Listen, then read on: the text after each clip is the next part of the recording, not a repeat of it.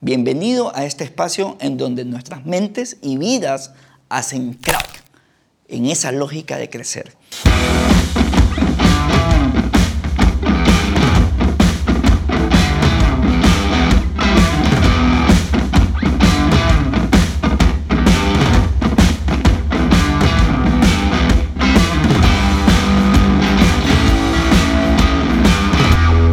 Oye, qué linda e inspiradora historia la que acabo de vivir con Lea.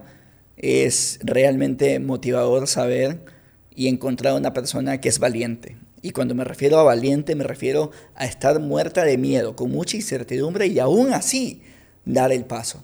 Fíjate esto, ¿no? Esta reflexión y esta historia tan linda de pensar en un modelo exitoso como normalmente lo concebimos empresarialmente y al mismo tiempo cuestionarte si ese éxito está pagando una factura emocional. En su caso, decidió regresar a verse a ella más que mostrarse ante otros, ponerse en primer lugar y con eso enseñarnos el poder de la coherencia en nuestras vidas. Lea. Hola. ¿Cómo, cómo, cómo se pronuncia tu apellido? Raka, si quieres decirlo en francés y Raka si quieres decirlo en español. Raka. Sí. Ya, lo vamos a dejar en Raka. Sí. Oye, gracias por estar acá. Eh, esta es una segunda temporada que básicamente nos la planteamos pensando en este chico, en esta chica que seguramente siente que está estancado, estancada, como que estás perdido, quieres hacer algo, a ver qué mismo pasa, solo que no te atreves. Y te invitamos y gracias por, por, recibir la invitación porque yo, yo siento que tu historia es maravillosa en el sentido, yo disfruto intentándolo y así que quiero ir contigo a tu infancia. ¿Eres de París? No, soy del suroeste de Francia, el País Vasco, en la costa. Ya. Entonces es Océano Atlántico y montañas de los Pirineos. Entonces Mm. en verano playa y en invierno estaciones de esquí. ¿Y qué tal el esquí? Me encanta. Sí. Sí, ¿Y eso la- lo extraño. ¿Y la playa? la playa también son maravillosas. Cool. Sí. Oye, ¿y cómo eras de chiquita? De chiquita yo intenté, creo, toda mi niñez ser la niña perfecta. Ya. Eh, siempre como seguir las reglas, tener buenas notas, vestirme bien, Ya. eh, que mis papás estén felices de, de, o sea, de, de quién era. Y creo que eso fue mucha presión que, que tuve desde pequeña, que, creo que yo misma me, me ponía, porque mis papás eran, eran estrictos, pero tampoco es que eran monstruos. ¿Y la, y la, y la presión por qué? Por siempre complacer a los demás. Creo que en la cultura francesa te enseñan mucho en pensar primero en los demás antes de pensar en ti. Ay. Entonces siempre eh, pensar en los demás, no hacer mucho ruido para no molestar al vecino, no hacer mucho, no sé, no, no brillar mucho para no hacer sombra a las demás. Entonces desde la niñez te enseñan eso de, de ser como, no salir del, del marco. ¿Y qué querías ser de grande? Buena pregunta. Eh, cuando me preguntabas cuando era pequeña, yo siempre decía profesiones nada que ver, o sea, cosas súper así estrictas como notario o como así, cosas súper administrativas que no tienen nada de chispa. Ya. Y durante mucho tiempo yo decía eso porque me gustaba mucho la escuela, estudiar, entonces yo quería hacer estudios largos y no, no, me, no me preguntaba por qué quería hacer yo, sino que qué, qué es- estaría bien hacer, o sea, cuál sería lo mejor para que yo me vea como exitosa, pero no pensando realmente en mis gustos. Ok. ¿Y, poco y en qué momento empiezas a pensar en tus gustos? recién, creo. sí, recién, porque mis estudios, eh, yo estudié en una escuela de comercio. Ya. que en Francia es como una mezcla de administración de empresas, negocios internacionales, marketing eh, combinado en uno. Y aún esto lo hice porque eran los estudios prestigiosos como categorizando a una mujer. Y, era como- y era como el estándar, ¿no? Ajá. Entonces el modelo exitoso es, es tener las mejores calificaciones en la escuela, en el colegio, seguramente acceder Sí. a, a- a muy buenas universidades, que más o menos entiendo que es el camino el que hiciste, de ahí estudiar negocios para que quede claro el modelo exitoso. Ajá. Ok, y hasta ahí todo iba perfecto, entre comillas. Sí, sí, sí. Sí. Me gradué y, ¿Y qué creé pasó? un negocio. ¿Y qué pasó entonces? ¿Resuelves dejar Francia y la realidad francesa para viajar a Ecuador? Sí, es en el entorno de mis estudios que Ya. yo tenía que ir a estudiar afuera. Ok. Entonces me fui a estudiar seis meses en Finlandia, Europa Ah, ya. del Norte, mucho frío, estudié en inglés y luego tenía que irme seis meses de nuevo y, y quería estudiar en español. Entonces Ya. busqué eh, cuáles, cuáles eran las alianzas que tenía mi universidad con universidades de, país, eh, de países que hablen español. Y, ¿Y llegué a? Guayaquil. Había México, eh, Chile, Argentina, eh, Ecuador y España. España muy cerca. Chile claro, y Argentina estaban de invierno, mucho Ya. frío. México. México, lo único es que mi papá me dijo, escoge lo que tú quieras, pero México, por la mala fama que tiene en Francia, preferiría que no escojas eso. Ok. Y escogí Ecuador. Y te queda Ecuador por descarte. ya. ok, y sí. llegas a Ecuador y tienes Galápagos, Quito, Cuenca, eh, Guayaquil y mil ciudades lindas más. ¿Por qué Guayaquil? Porque la, la universidad que tenía alianza con la mía era una universidad de Guayaquil. Ah, en Guayaquil. ¿Y Sí. nunca habías escuchado esta ciudad?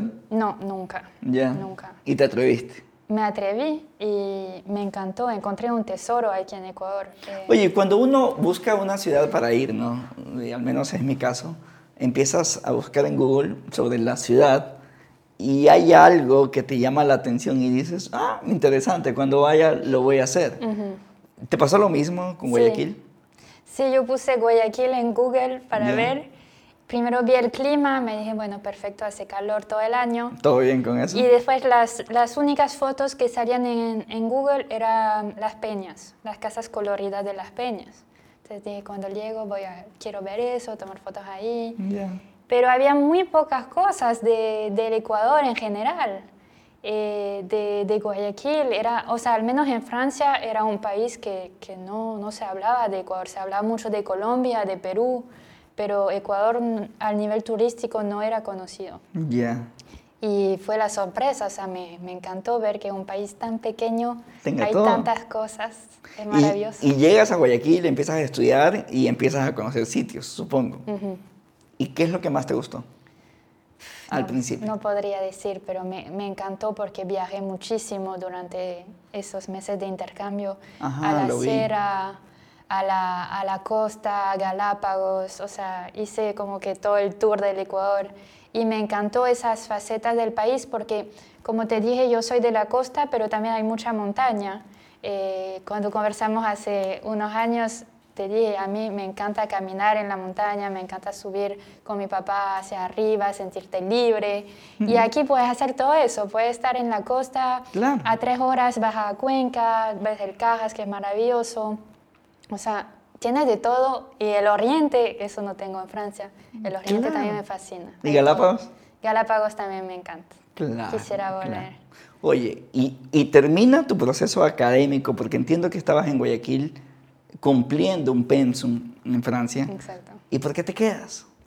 Porque lo que hice es volver a, a Francia a terminar mis estudios y durante el final de mi maestría yo escogí usar como proyecto de creación de empresa crear una pastelería francesa en Ecuador. Ya, como tesis. Como, sí, como tesis. Ok.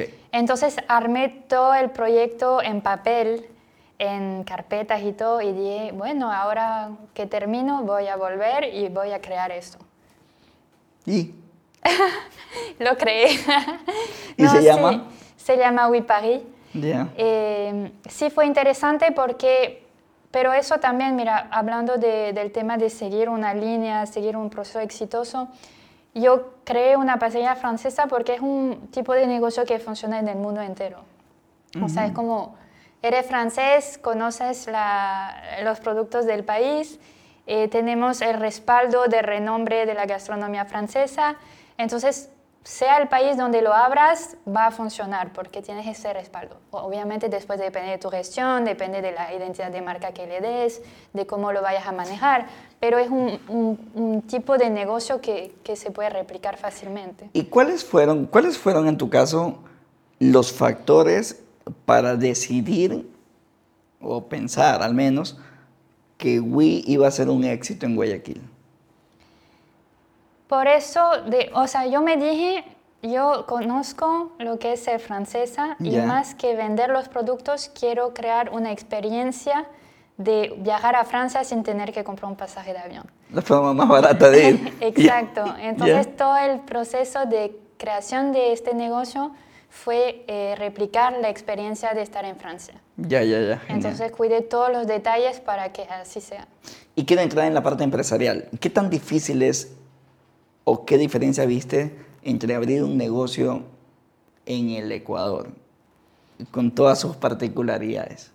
Es, es difícil hacer las cosas de manera correcta en Ecuador.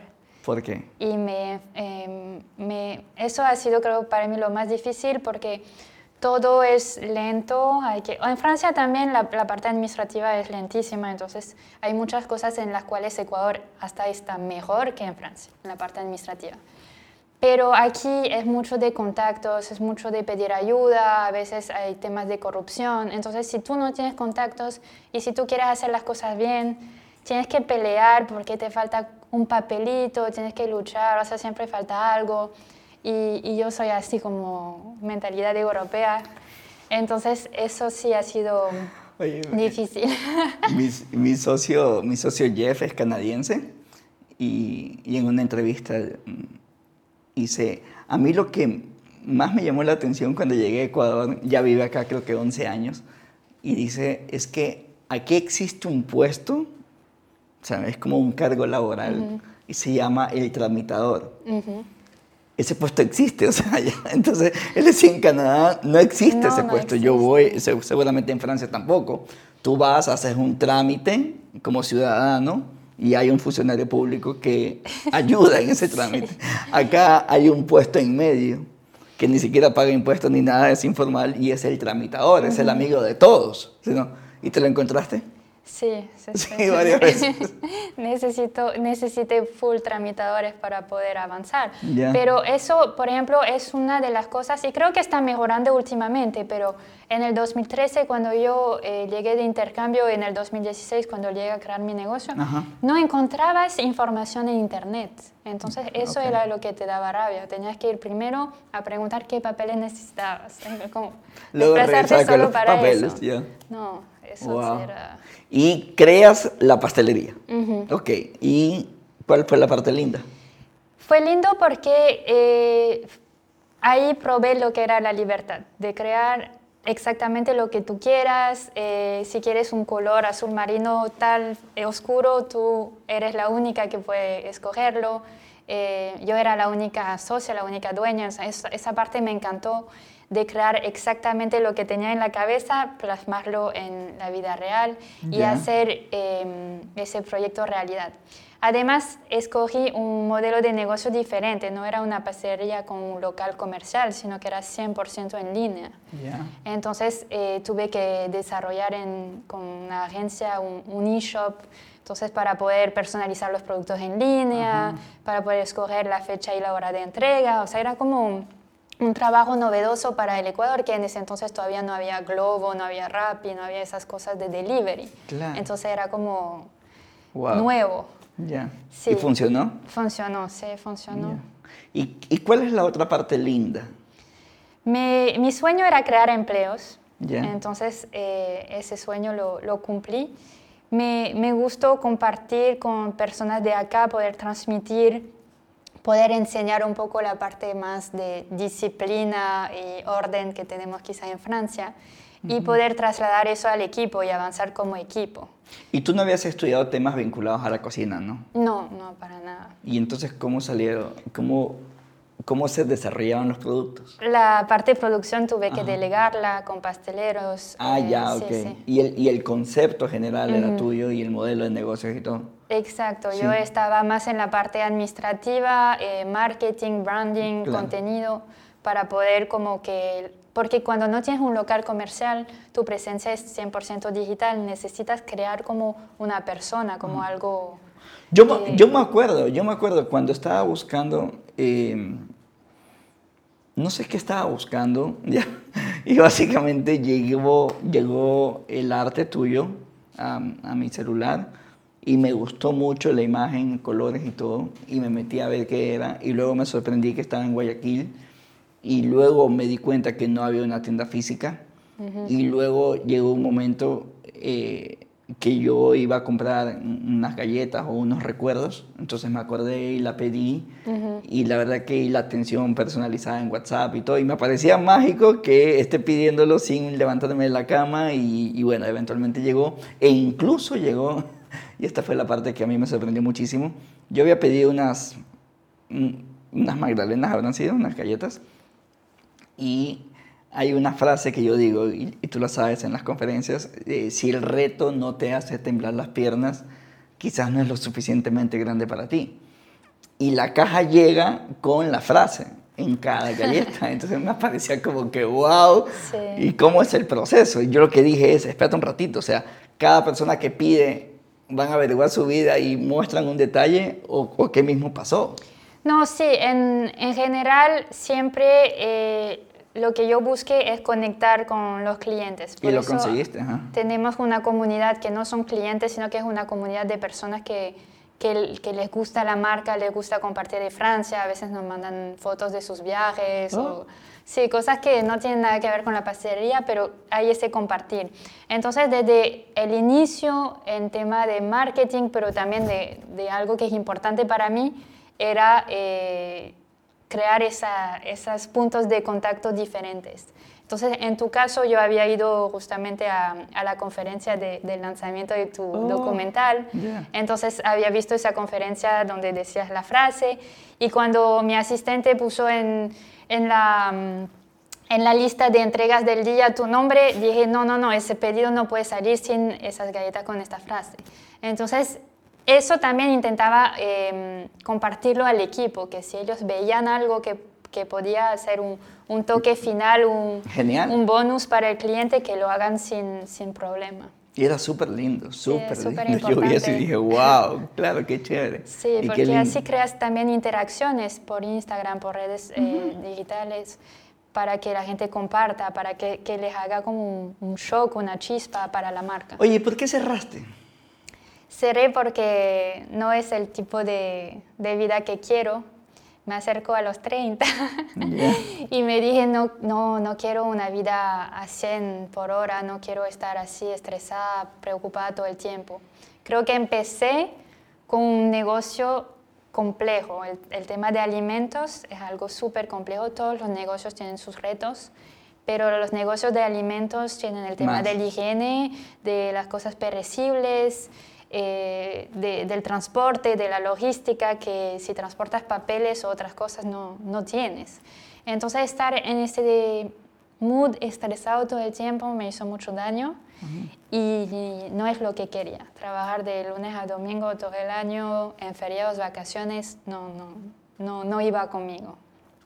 Y fíjate que es como una, es como una contradicción, no, no sé si la palabra es esa, eh, hay toda esta ola de emprendimiento, ¿no? Todos queremos emprender y arrancar y todo, y al mismo tiempo no queremos eh, meterla al 100, comprometernos completamente o lo que sea, ¿no?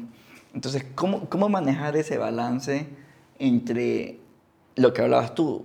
Lo que más me encantaba era mi libertad y lo que más odiaba era mi esclavitud en el mismo sitio.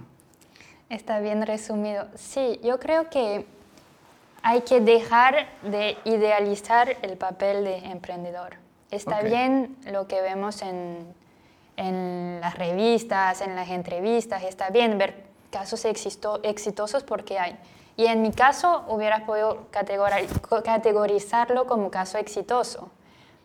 Pero en tema de salud mental y en tema de balance emocional y personal, no es un éxito. Entonces hay que dejar de idealizar eso de que vas a ser la, woman, la businesswoman, así que lo va a lograr todo, pero no tienes vida familiar, no ves a tus amigos, pero a tus amigos rechazas todos tus, tus planes de fin de semana porque tu negocio es, es tu prioridad. Entonces yo le lo di el 100% o el 200% a este negocio, pero me perdí en el camino y como oh. dijiste, yo emprendiste, emprendí para ser libre y te das cuenta que te vuelves esclavo de tu propio negocio. Entonces ahí no va la cosa. Ahí no cuadró. Exacto. Yo creo que antes de empezar a emprender, tienes que pensar, o sea, imaginar realmente cómo va a ser la realidad. ¿Cómo ¿Se, va a ser? ¿Se puede hacer eso? Yo pienso que sí, porque el tema de pastelería, mira, a mí me encantaba la idea de crear una marca, eh, que esté a, la imagen que yo quiera, que comparta con los clientes, pero en ningún momento me dije, es un negocio de siete días de siete, feriados, vacaciones, fines de año, Navidad, lo que sea, tienes que trabajar. En ningún momento pensé en el día a día. Me quedé en la idea de... En la parte linda. Ajá, en la parte linda. Pero es como cualquier cosa, cualquier relación o cualquier eh, decisión que tomes en tu vida, tienes que preguntarte si el día a día y si los momentos malos te van a gustar también. Solo que estoy preguntándome, en tu siguiente emprendimiento y en el que siga y en el que siga, no solo hay la historia bonita. Y entonces, hay que, hay que hacer como un deal contigo mismo de qué estoy dispuesto a aceptar y qué no estoy dispuesto a, a poner en juego. Claro. Y en eh. este tema, el tema de la salud mental. ¿Y cuándo supiste que no era el camino? hace tiempo, creo que el negocio tiene cinco años, y creo que ya hace como dos o tres años que yo, que yo ya quería salirme de esto, pero por el orgullo, por el ego, porque estaba en crecimiento, estaba funcionando, no había, mm, no había razón financiera de decir Para abandonarlo, ya.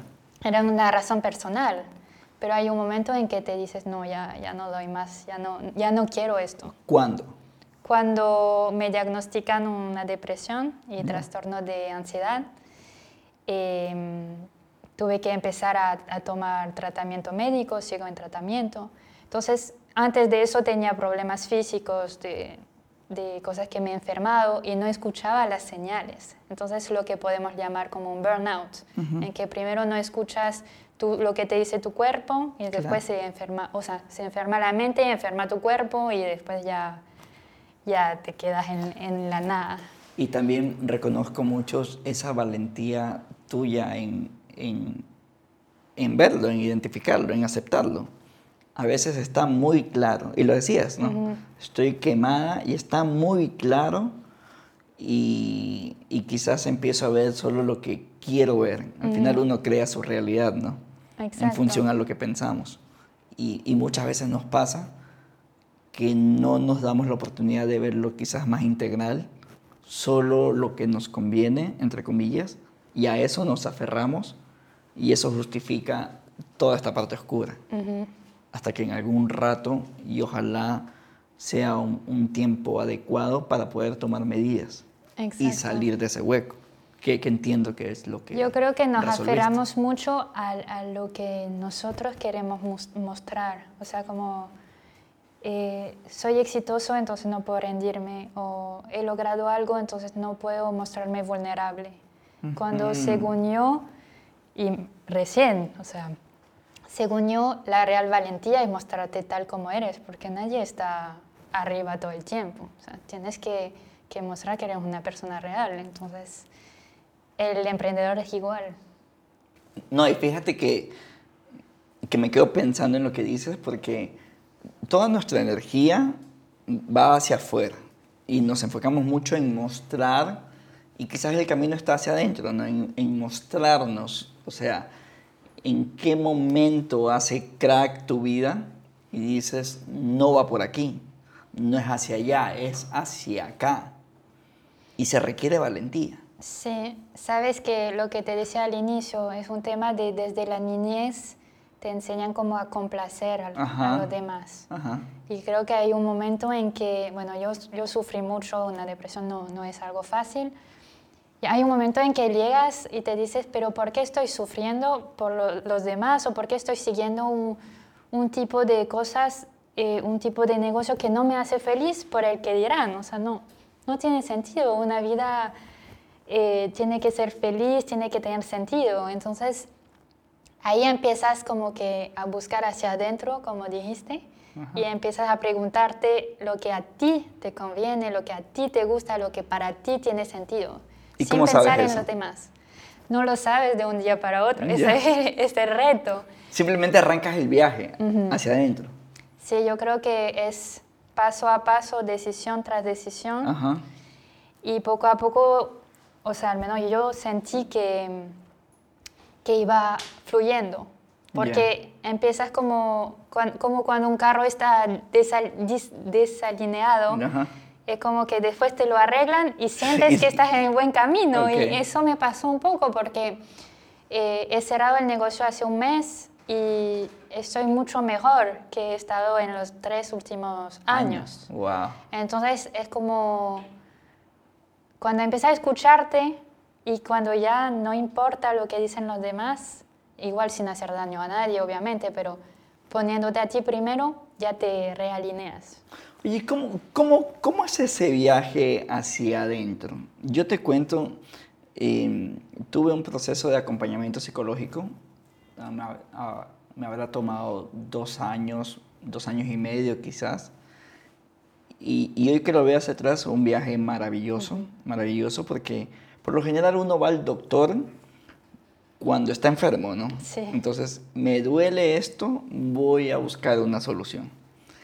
Solo que en psicología no te duele nada, porque la forma como ves el mundo, esa es, es tu normalidad. Los psicólogos llaman los mapas perceptuales, ¿ok? Entonces, tu mapa es diferente al mío, porque somos diferentes, tenemos experiencias diferentes, eh, prejuicios diferentes y un poco de cosas diferentes. Entonces, es normal que la forma como tú veas el mundo es diferente a la mía.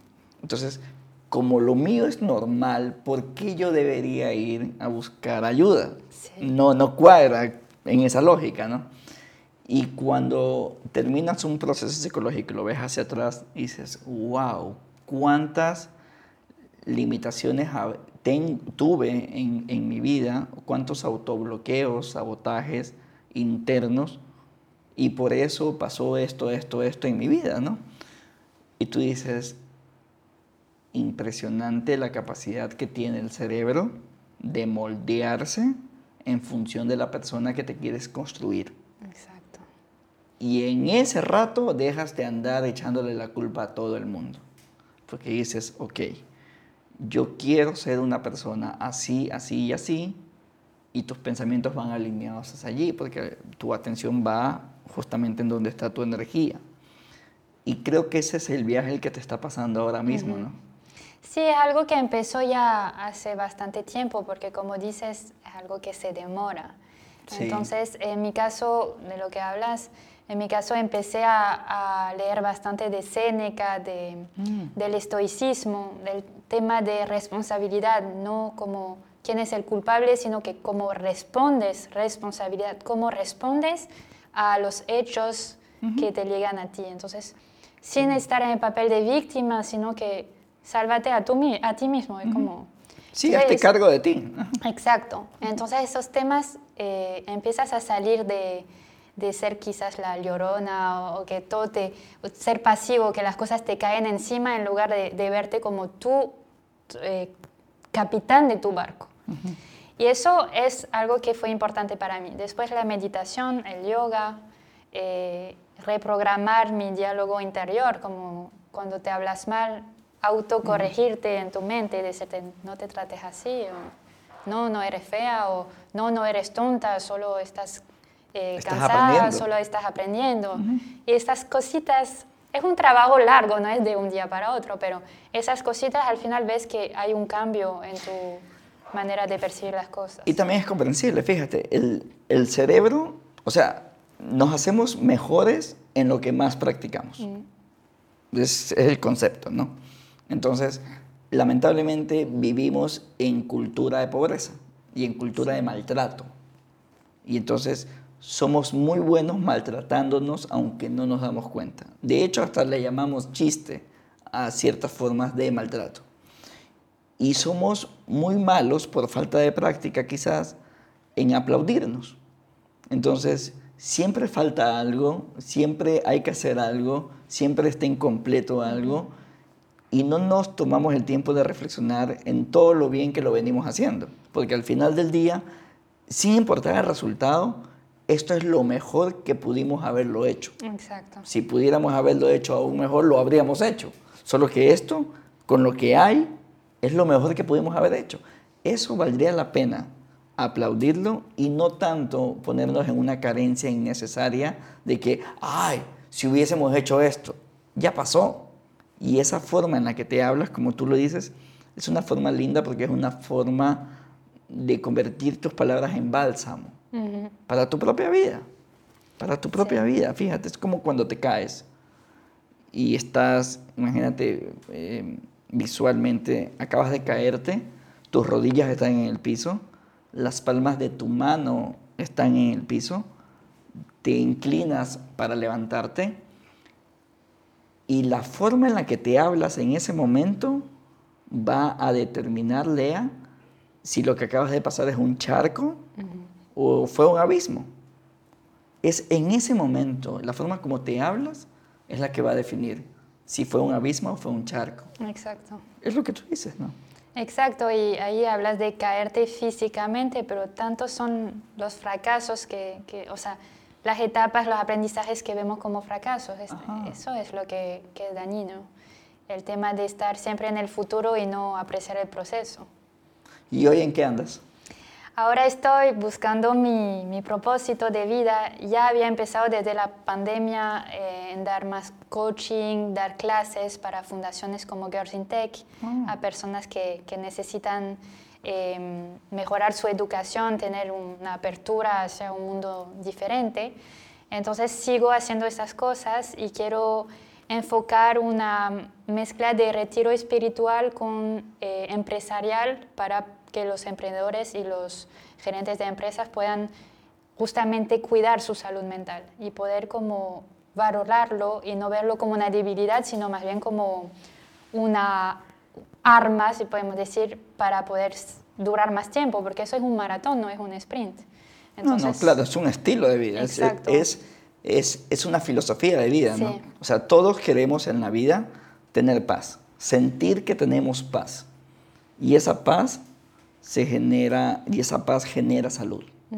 Cuando tú estás en paz, eres una persona que está sana. Y esa salud, en gran medida, responde a la salud mental. ¿Qué tan bien saludables estamos mentalmente hablando? Y fíjate que es un tema, es un tema medio complicado, por, por ponerle una etiqueta, porque normalmente no lo hablamos. No hablamos lo saludables que estamos mentalmente. Y yo sospecho que no lo hablamos porque no necesitamos hacerlo, porque se expresa en todo lo que hacemos en el día. Si una persona está realmente ofuscada, maltratando, gritando, ofendiendo, cualquier cosa, no necesito preguntarte cómo está tu salud mental. Es claramente lo puedo saber. Sí, pero lo triste es que hay muchas personas todavía que no se dan cuenta ¿De que se puede cambiar. Claro. O sea, quizás tú ves que están agresivos, que están de mal humor, pero en ningún, o sea, en, en la gran mayoría no se dan cuenta que se puede corregir. Es, es, es la belleza del cerebro, ¿no? Que tiene esta característica de neuroplasticidad que básicamente imagínate un cerebro de plastilina. Entonces lo puedes moldear como, como quieras, como quieras. Entonces, cuando a mí me dicen, no, es que yo soy mal genio, y, le, y les pregunto, ¿tú eres mal genio? Sí, yo soy mal genio. Ya, ok. ¿Y, y, y cómo se comporta una persona mal genio? Entonces te quedas pensando, se, se queda pensando y dice, no sé cómo se comporta una persona mal genio. Y le digo, Debe ser porque tu cerebro es altamente obediente. ¿Ya? ¿Qué hace una persona que, que es un delincuente? Seguramente delinquir. ¿Ya? ¿Qué hace una persona que es brillante? Tener ideas brillantes. ¿Qué hace una persona que es mal genio? Cuando uno se autoetiqueta y dice, es que yo soy mal genio, Tu cerebro ¿Te lo, lo único que hace, lo único que hace es agarrar comportamientos que justifiquen lo que acabas de plantear. De hecho, estoy revisando ahora mismo un libro que me parece interesante y dice que el estado en el cerebro, tienes un cerebro consciente y un no consciente, ¿cierto? Dice que la cantidad de energía que tú consumes en el cerebro no consciente es 20 veces mayor a la cantidad de energía que consumes en el consciente. Esto implica que en todo el día, 24/7, utilizamos más el no consciente. Y todo lo que hoy decimos y hoy hacemos, ya lo pensamos. Y lo pensamos en el no consciente. Entonces la pregunta es, ¿valdría la pena lo que estás haciendo tú entrar en ese viaje para ver qué cositas hay en ese no consciente? Seguramente vale la pena, pero hay que tener la valentía y quizás estar en el momento adecuado para estar dispuesto a aceptar lo que vas a encontrar ahí. Y siempre se puede. ¿Cómo? Y siempre se puede. Siempre se puede. Yo, yo me encanto mucho, Lea, con la con, con visualizar la oportunidad que, que- que tenemos todos los humanos, todos, todos, absolutamente todos, de permitirnos convertirnos en la persona que queremos, que nos gustaría. Sí. Porque esa capacidad física, la que acabamos de conversar, está, psíquica está y requiere voluntad. Sí, yo también creo mucho en esto y creo que para lograrlo debes acordarte momentos en silencio, momentos para pensar y salir de tu rutina eh, donde estás siempre estimulado, siempre corriendo. Debes recentrarte en ti mismo y escuchar, porque si no, no tienes el tiempo, el espacio para hacerlo. Oye, es verdad, yo, yo comenzaba, no, miento, estaba, estaba escuchando un, un episodio de algún podcast y este señor hablaba de que los franceses, y esta es una pregunta en realidad, A ver. los, los franceses valor, llaman los momentos lentos. Ya, Sí. eh, llaman los momentos lentos y estos momentos lentos son los momentos que más apreciamos en nuestra vida Sí. y que los momentos rápidos son los que el cerebro descarta efectivamente muy rápidamente. Entonces cuando estás atareada, ajetreada, han pasado muchas cosas que a tu vida no le ha aportado nada. Y los momentos lentos, él decía, es ver una película con la persona que amas, es almorzar, Almorzar. sin horario, es despertar y preparar el café y realmente disfrutar el café. Es un momento lento. y, y me gusta mucho esa analogía que él hacía porque quizás pensar más lentamente nos lleva a vivir más lentamente y en vía contraria a lo que hemos aprendido, vivir lento es vivir maravilloso. Sí, porque lo haces en conciencia, es como estar en, en slow motion, así. Ajá, lo claro. disfrutas. Y, y- y disfrutas el, el momento lento. Entonces, cuando es lento hay más espacio para que tus sentidos estén en la misma frecuencia, conectados. Exacto. Qué lindo, ¿no? Sí. Sí. ¿Qué,